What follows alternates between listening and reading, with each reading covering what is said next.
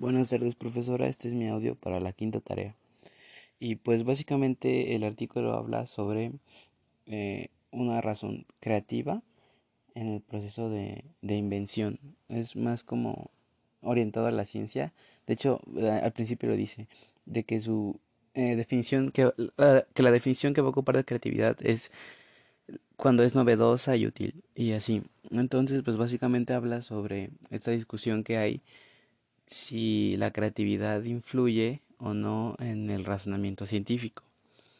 Y pues creo que desde el principio la autora pues deja marcar su postura de que pues según ella sí, que la lógica y la creatividad no están peleadas. Sobre esto recurre como a otras disciplinas, como la psicología cognitiva o o incluso menciona por allá la filosofía de la ciencia que, bueno, especifica que la pregunta anterior no, no es su campo, lo deja fuera y es donde entra la psicología. Este también dice que pues todo este, bueno, toda su tesis em, se basa, bueno, tiene como base también las ideas de Peirce en las que utiliza la abducción eh, lógica para demostrar este punto el cual eh, pues básicamente dice que, que la creatividad este es identificar algo que ya se conocía o saber enlazar o analizar este situaciones ya existentes o ideas para así llegar pues a un a la formulación de pues de no sé si puedo decir conclusión pero para llegar a ese descubrimiento. De hecho, en el texto pues se dice que, bueno, hay muchos autores cuando está eh, defendiendo la tesis de la autora que dice que no, que muchos no pueden llamar este descubrimiento a algo porque no está con algo que todavía no está comprobado, o sea, como que no es como que lo pienses y ya ya se comprobó, sino que tiene que pasar por un proceso. Y por eso muchos criticaban a Pierce porque decían que no es porque ellos entendieron que lo que él decía era que se te ocurría algo, se te prendía el foco y ya, eso era la, la idea. Y no, lo que pasa es que, bueno, lo que yo entendí fue que después de un proceso de que tú reconoces como varias ideas, de que las enlazas, de que las relacionas, llegas a llegas a precisamente al descubrimiento el cual pues está basado en toda la relación de, de hechos que, que sabes conectar. Es eso lo que se refiere con creatividad, de que seas como muy, a lo mejor perspicaz, para saber qué puntos unir, qué puntos no unir y cómo enlazarlos para que den una nueva hipótesis o un descubrimiento. Incluso dice que, bueno, ya para el final del texto, que tienes que usar como tu instinto, algo que también fue súper criticado porque dicen que, por lo mismo, de que no, no es instantáneo el conocimiento. Pero lo que Pierce decía era que ese era solamente el primer paso para un, un próximo avance científico o algo así. No que se te ocurría de la nada, sino que ese era como el detonante, tu intuición era el detonante para investigar y buscar los hechos o los fenómenos para poder llegar a una conclusión o a una hipótesis. Y bueno, por lo que entendí, creo que esa era la premisa central del texto. Lo único que me quedó duda no es tanto como eh, de lo que quiere decir, sino más bien las los ejemplos en, eh, en por ejemplo, en, en el que dice se observa el hecho sorprendente C, pero si ya fuera verdadera, C sería una cosa normal, por lo tanto hay una razón para sospechar que A es verdadera. Eso, o sea, siento que lo vi en lógica cuando iba en la prepa, pero no, no lo tengo tan tan presente, o más bien no lo, no lo recuerdo así. Y creo que esa, esa es mi única duda, cómo entender esto. Pero fuera de ahí creo que el texto o la base central del texto sí me quedó clara. Buenas tardes, profesora. Este es mi audio para la sexta tarea.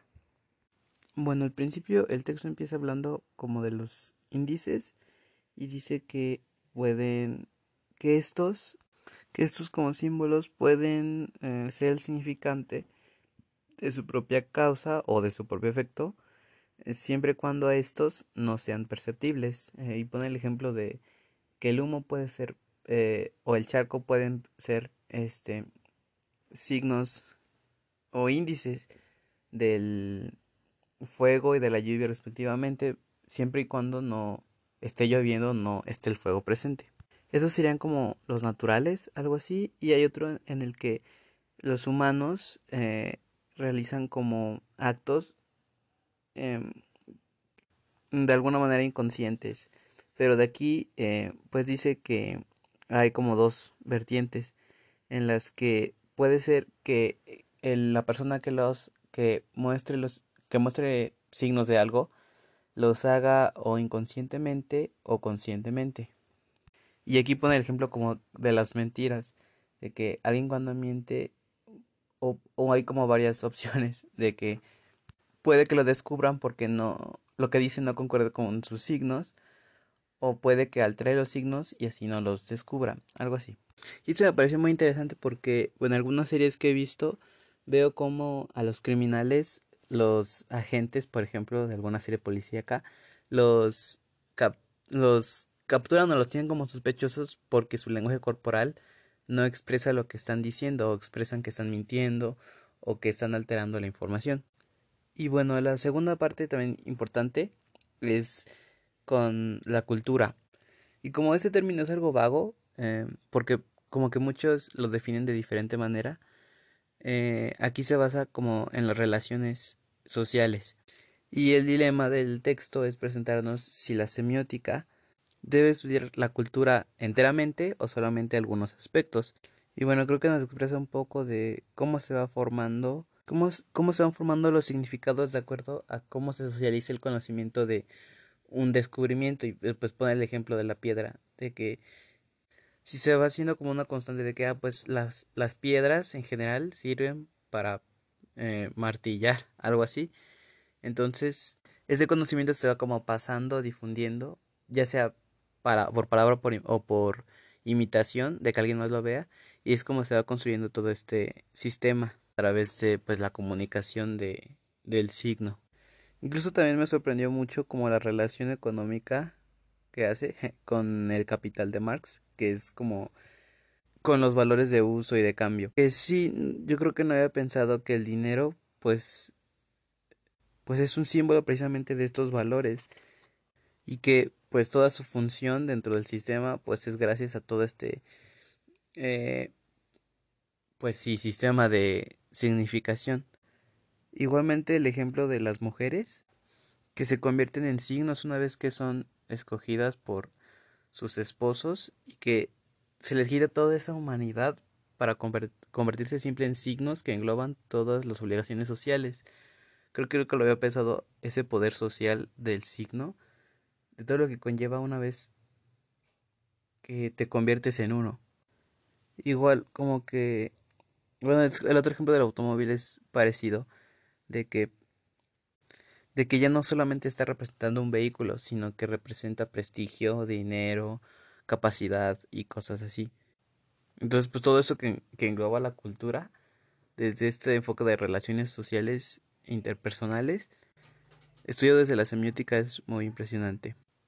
Y bueno, al final creo que me dio otra idea de lo que la semiótica puede estudiar, además de relación objeto este representamen y así.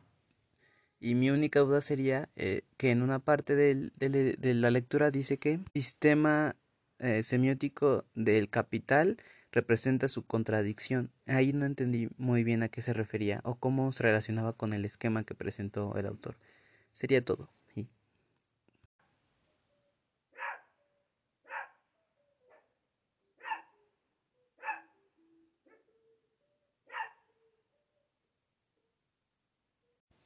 Buenas tardes, profesora. Este es mi reporte de lectura de la tarea número 6, me parece, que es la presentación de la musa. Bueno, el texto empieza hablándonos como por un poco de la historia de, eh, de la literatura, desde Homero, Odiseo, Hesiodo, perdón, y pasando por Virgilio Dante, Milton o poetas como ellos. Y básicamente pone la premisa de que de que en muchas de las obras eh, se asume, por ejemplo la de Homero, que él escribió, aunque pues no se está seguro porque eh, a pesar de que se menciona él mismo, bueno, él mismo entre comillas, también luego cambia como a tercera persona y así, entonces hay como una discusión pequeñita en, en eso. Y con base en ello, nos lleva como a la discusión de, de si hay una preferencia entre escribir o, recitar o cantar también le llaman. Y este, y bueno, dice que las musas em, son como, como que transitan, como que no, o sea, como que esa, ese ente que les decía a los poetas qué decir o, o, o lo que le provocaba los sentimientos que hacía que lo recitaran, dice el autor em, que aprendió a escribir y que por y de ahí se empezó como a llevar un poco más la escritura, como que evolucionó. Y bueno, esto, eh, esto da una discusión porque muchos dicen que es mejor lo oral, otros que lo escrito y, y entra ahí como en debate. Teniendo como que al final la escritura fue lo que de alguna manera prevaleció al oral. Pero pues eso tampoco significa que estén peleadas como una con la otra porque pues también hace un estudio sobre desde las primeras em, sociedades eh, cómo utilizaban la oralidad em, para comunicarse a pesar de que o sea no era una oralidad como de un idioma como tal pero sí a lo mejor sonidos y que de ahí pasaban como a pictogramas algo así. Y que bueno al final pues todo es lenguaje. Y de cómo pues mitos de hecho tanto al, principio como al final lo dice que muchas de las obras que empezaron siendo orales terminan siendo transcritas. Y bueno, pues básicamente hace un muy muy breve como repaso de cómo cuando al final menciona a los autores eh, quizás no más contemporáneos pero sí que vieron el parteaguas entre eh, la entre los medios de comunicación eh, como la radio la televisión hacia la era digital y pues bueno, ponen como puntos a favor entre la oralidad y la escritura, de que a lo mejor en la radio o la televisión entra más fácil la información de manera oral y que en otros casos la literatura, la, la escritura más bien, tiene pues sus propios impactos culturales en todo el mundo. Y pues básicamente es de lo que habla de esta dualidad y a la vez eh, conjunción entre la, la oralidad y la escritura y cómo ha ido evolucionando en muchas muchos aspectos. Y que bueno van de la creo que la última conclusión es que van de la mano y pone ejemplos que el ritmo o la narrativa de fueron claves como para entender la nueva mentalidad alfabetizada de los griegos creo que básicamente pues es todo de lo que trata el texto. Eh, creo que no tengo ninguna duda. Eh, creo que la única duda sería como que si es eso, si sí lo entendí bien. Porque... O sea, creo que sí lo capté, pero puede que como lo sentí tan fácil, no lo haya entendido muy bien. Entonces mi único es si sí lo entendí bien o si hubo una cosa que no era o que dejé un poco suelta. Nada más sería eso. Buenos días profesora, este es mi audio para la tarea número 7.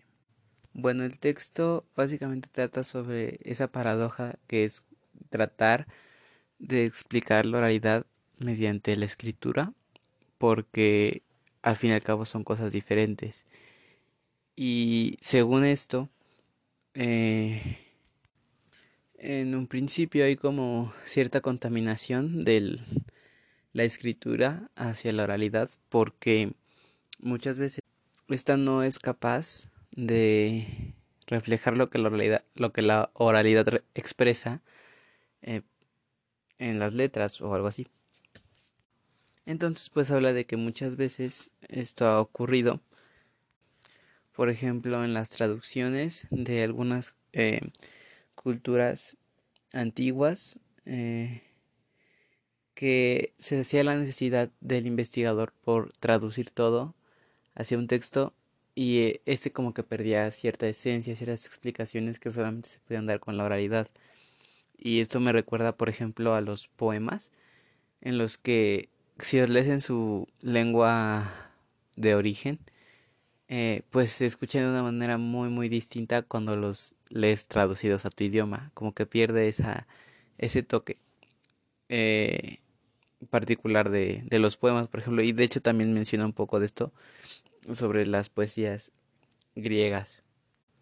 De hecho dice que cuando se transfiere como responsabilidad del, de la oralidad a algo más como alfabetizado, eh, se tiende a, a, inclinar por la estética, no tanto por lo que tiene que expresar el lenguaje.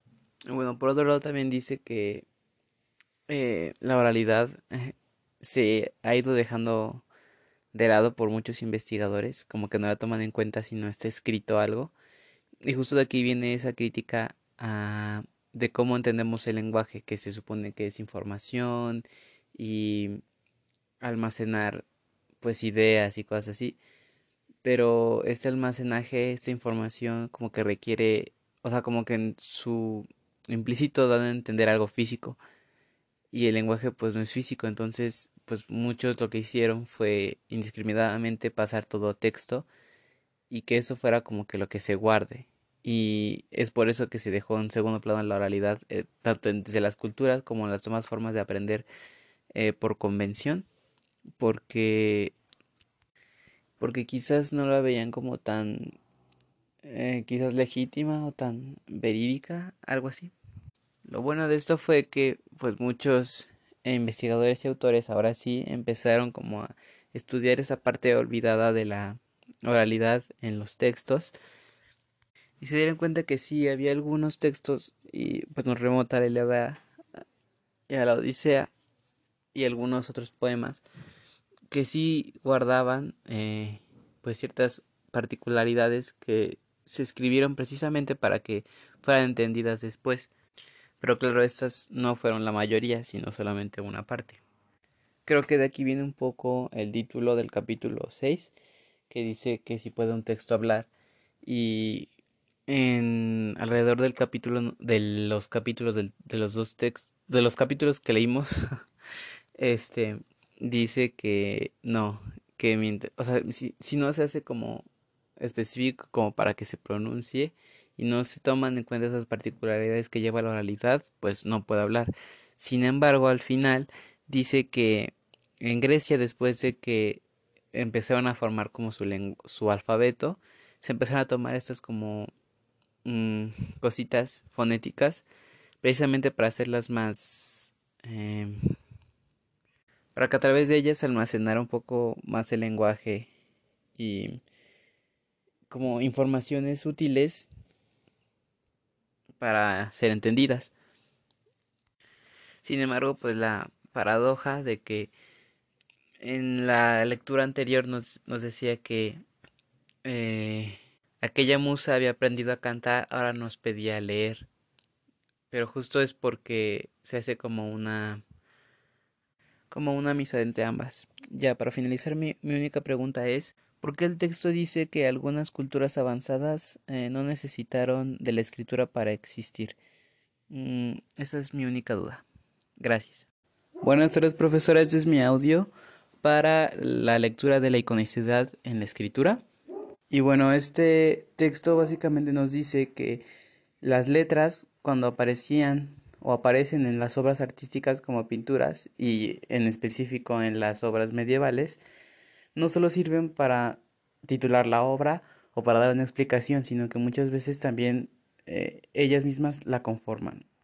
Y bueno, además de esto también eh, sirven para dar una guía hacia una interpretación más completa eh, de la misma obra, pues las letras no están nada más puestas encima o al lado, sino que se funden de alguna manera con la imagen y eso hace que se enriquezcan una, una a la otra. Y, y bueno, también hay, hay, otras formas de cómo se incluyen las letras. Eh, por ejemplo, inician una pregunta en algunas obras eh, que es la guía para saber qué es lo que va a responder y que muchas de las interpretaciones, más bien muchas de las em, de los iconos que forman estas letras son importantes para la interpretación de la obra en general. Y también sobre esto, a pesar de que creo que no lo mencionan mucho en el texto, eh, presentan estas imágenes hechas por letras. Por ejemplo, bueno, por ejemplo, el centauro o el caballito que las mismas letras forman la imagen y pues al mismo tiempo dicen algo. Es esa como fusión entre lo, lo, escrito y la imagen que al principio del mismo texto dice que es lo que nos hace leer la propia imagen, independientemente de que haya un texto o no, sino de que las letras nos guían para entenderlo. Y bueno, en la clase anterior nos había dicho que en el audio pusiéramos los ejemplos de lo que vimos ayer. Y bueno, mis ejemplos para representaciones icónicas del sonido son, bueno, es la siguiente.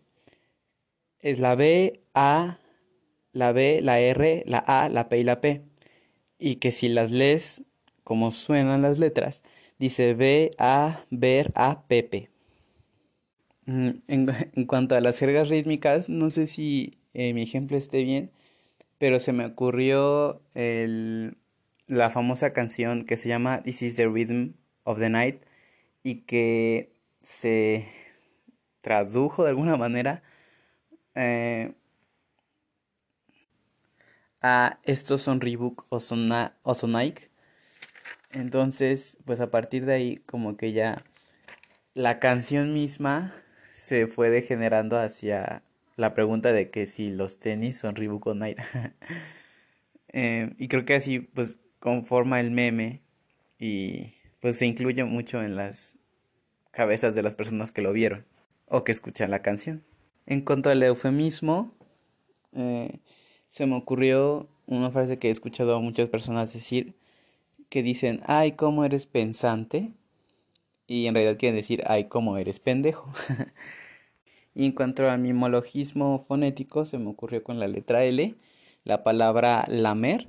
Y creo que, pues, es muy explícito todo el por qué. Pues para empezar, la L tiene esa como idea de algo liso que se desliza. Y pues es, y toca, con la lengua toca el paladar. Entonces creo que todo eso conlleva la palabra, lamer, es que la lengua se desliza y suavemente toca una superficie que puede ser también como el paladar. Algo así. Eh, creo que ya son los, los ejemplos que pidió. No sé si haya más. Em, bueno, recuerdo que también vimos la onomatopeya y la forma de las letras, como O, que es redondeada un asombro, o la A como de apertura. No sé si eso también tiene que poner ejemplo. Si sí, este, no sé si me podrá indicar y lo pongo en los comentarios. Y si no, pues ya sería todo. Muchas gracias. Buenas tardes, profesora. Este es mi audio para la tarea de eh, la tipografía.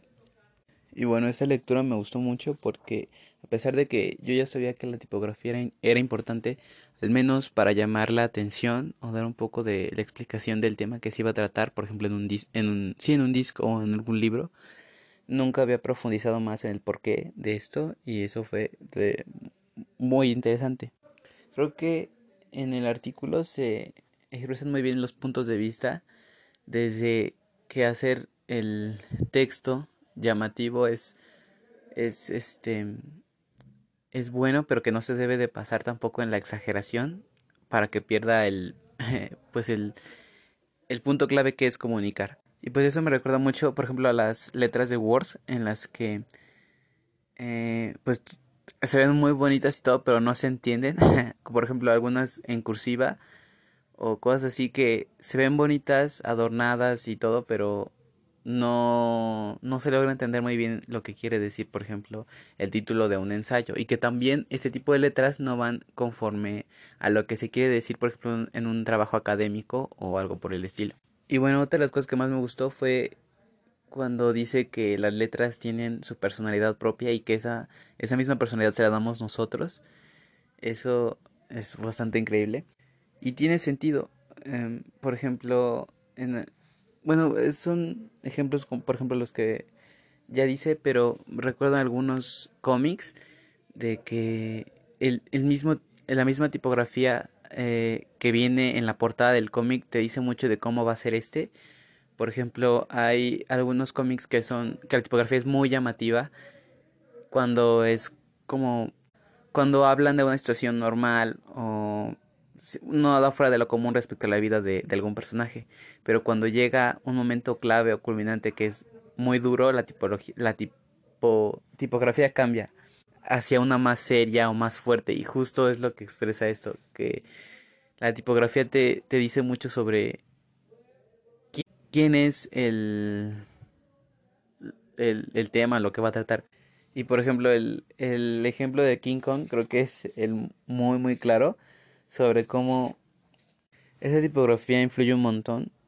Porque, bueno, lo describe muy bien, ¿no? Pero es cierto, de cómo King Kong es como un grito que viene de abajo hacia arriba dando la inmensidad pues del personaje y que los actores que representan a los humanos son muy son chiquitos y están como o sea, las mismas letras como que ven hacia arriba a las letras que dice King Kong y, esas mismas letras de King Kong son muy grandes y muy con mucho volumen y así.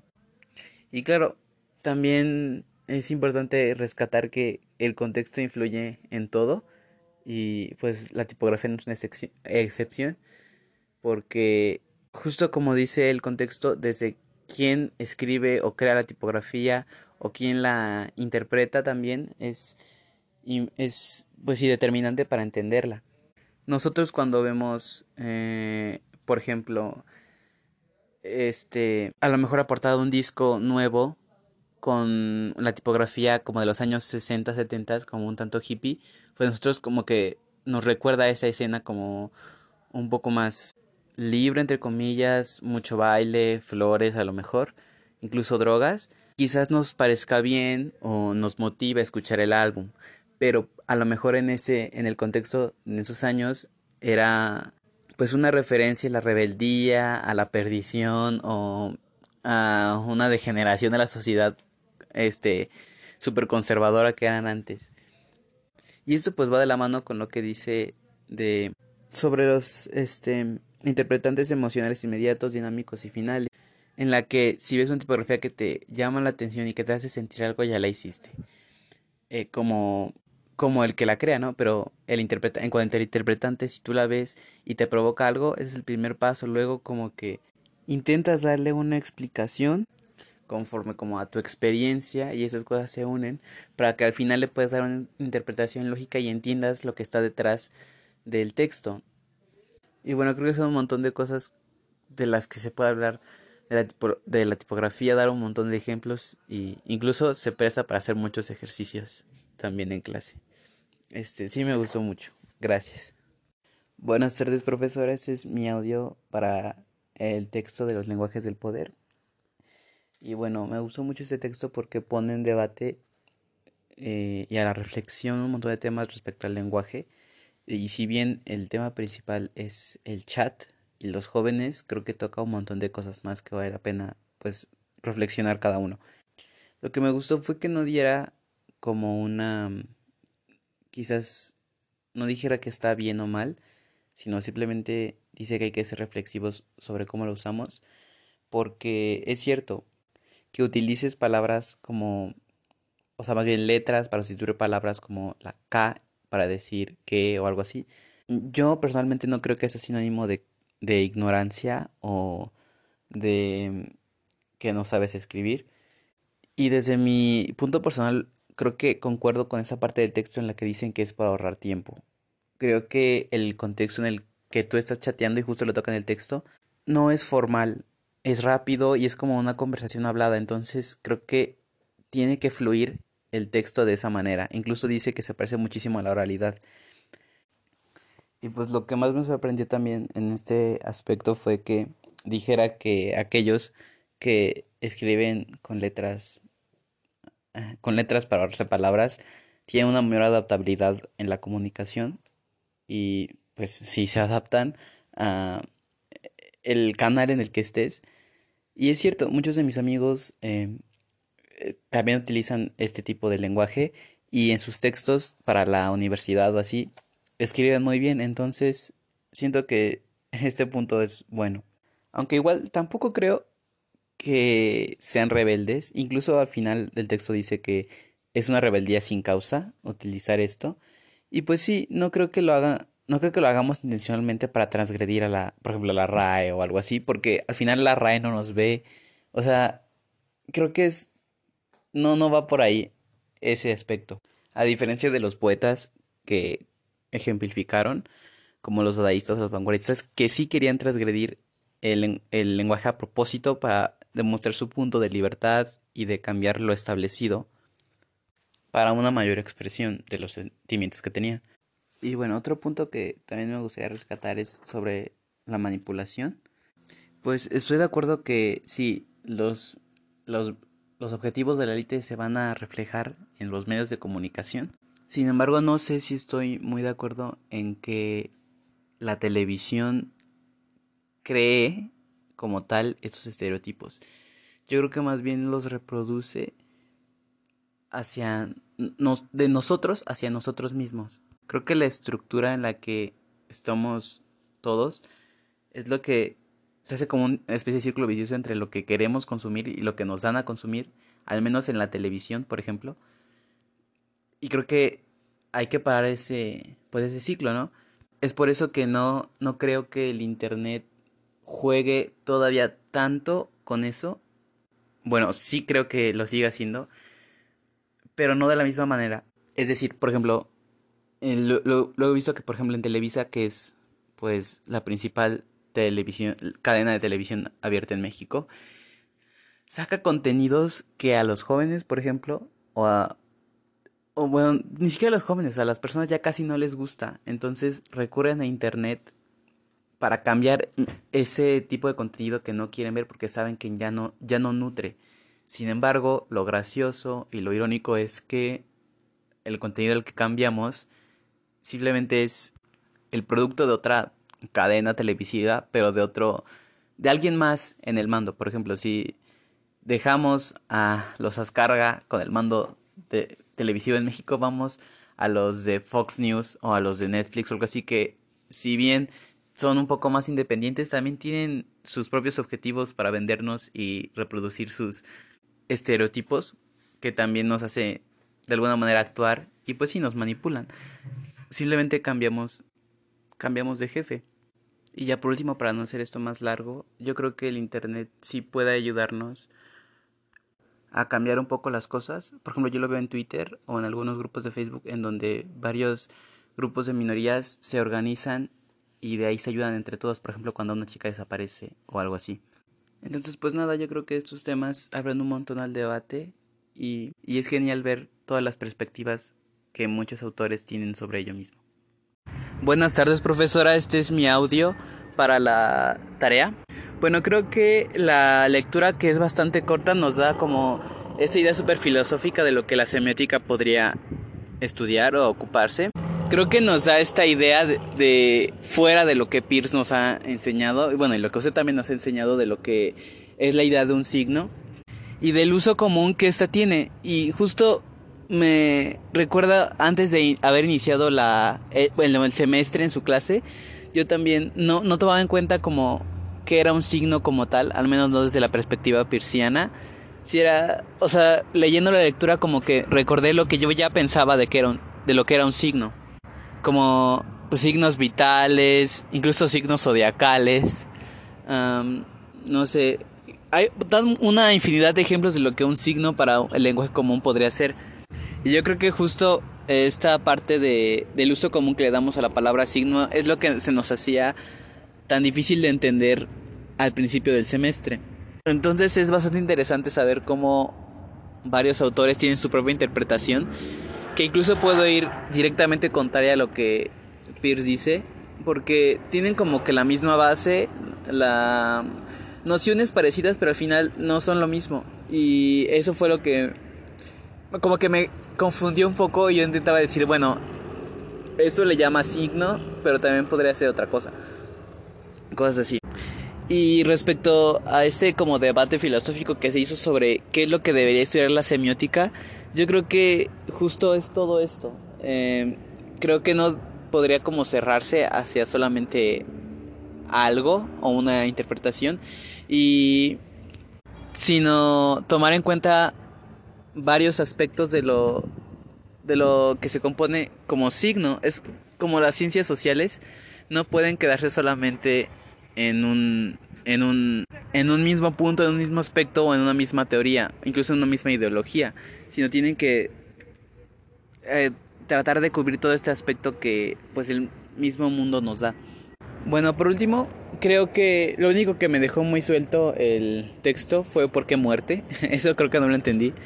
Porque incluso dice que uh, se han abordado distintos temas con, poniendo la palabra muerte al principio, la muerte de tal, la muerte de tal, y en ese caso fue la muerte del signo. No entiendo por qué muerte, o sea, no sé si sea un, si le den como una especie de sinónimo de crítica, porque pues también eso era lo que se basaba el texto, ¿no? En, en la crítica hacia lo que estudia la semiótica, pero no sé si eso tenga que ver con la muerte. Esa sería mi única duda. Gracias. Buenas tardes, profesora. Este es mi audio para la tarea de esta semana. Y bueno, creo que el texto, ah, al ser una continuación del anterior, sigue con su crítica hacia la semiótica, pero esta vez eh, lo hace hacia posturas o autores y sus teorías en específico. Y también hace comparaciones en el signo en distintas em, como situaciones, ya sea como figura, como enunciado y así en realidad también hace, bueno, la mayoría de la comparación es qué tanto, qué tanto un, un lenguaje es un sistema de signos, lo cual desde el primer momento nos da una pequeña conclusión de que ya no, esa definición ya no es tan vasta y que queda muy al aire libre la explicación. Y bueno, a partir de ahí es donde van sacando las teorías. Por ejemplo, están los de Hemslev, que básicamente decía que la noción de signo era muy, muy amplia. Y lo comparan con Buisnes, algo así, que decía que era al revés, que era muy pequeño. Y bueno, cada uno tenía su idea, ¿no? Eh, para el primero, eh, James Lev decía que, que es más importante la lengua como un sistema abstracto y en cambio Buisnes decía que en realidad era la comunicación como algo más concreto y los sin embargo ambos dejaban como un poquito de lado la noción de signo uno quería achicarla y otro quería agrandarla pero al final creo que ambos concordaban en que se necesitaba un contexto para poder entenderlo y que tenían el objeto de producir y que los signos tienen un objeto de producir comunicación y bueno la lista sigue entre comparaciones o denominaciones del signo de si se tiene que hacer por diferencia y que en realidad es mejor hacerlo por una conjunción de elementos, cómo se comporta con el texto, por ejemplo. Este, uno de los que me llamó la atención fue el signo como identidad, en el que em, en el que el signo se mueve en la ideología del sujeto um, que gira en torno a él. Bueno, Piro ya nos había dicho que no es como tal, eh, no es como que sea una identidad el signo de, de otra cosa, sino que nos permitía bueno, conocerlo nos permitía conocer algo más. Sin embargo, como que me dejó pensando un poco lo de signo como identidad. Pero lo que me llamó la atención no fue tanto como el signo como tal, sino quizás una noción más como de símbolo, de hasta dónde los... O sea, ya es muy fuera del texto, pero hasta dónde los símbolos pueden conformar quiénes somos. Y así, me puse a pensar, pero bueno, ya es un poco de divagación. Y habrá más adelante en el texto también hacen la comparación de si los signos son palabras o qué son. Y ahí empieza el debate más grande, porque algunos dicen que las palabras como tal no significan nada, otros dicen que sí tienen significados y así. Algunos dicen que palabra tiene que ser como pues algo dicho, otras cosas que tiene que ser como una expresión del alma, era lo que decía Aristóteles. Y bueno, ahí me muchos empecé, bueno, yo empecé a notar como eh, le decían signos o daban terminaciones indiscriminadas a, o sea, en comparación con Pierce, por ejemplo, Pierce tenía como muy ordenada de que este es un signo, si tiene tal característica, es índice, es este es símbolo, es icono y así.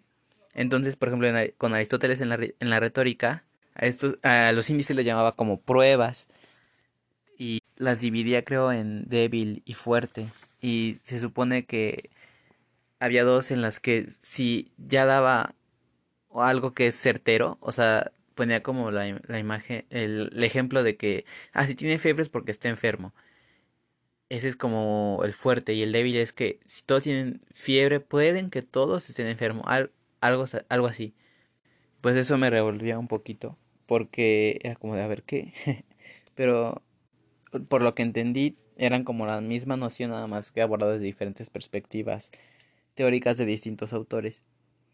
Igual con los estoicos que pasan a Aristóteles, ya dicen que ya no es tanta la afección del alma y que, o sea, como esa idea más eh, y de mágica, por así decirlo, ya sean como a lo material, es esto, entonces es esto, es lo otro, perdón, y así, que incluso los dividen como en tres, de que algo connota otra cosa, de que si sucede algo puede estar sucediendo otra cosa, o que aseveran de que si hay algo es porque hay otra cosa. Y bueno, pues la conclusión que me pareció bastante aclaradora es que al final la lengua se impone hacia entre el símbolo para los estoicos y para San Agustín que hace como el resumen. Sin embargo, pues su misma trivialización en los diccionarios hizo como que las denominaciones de símbolo, signo, significado y así se fueran como deshaciendo solamente hacia las palabras que aparecían en el, en el diccionario.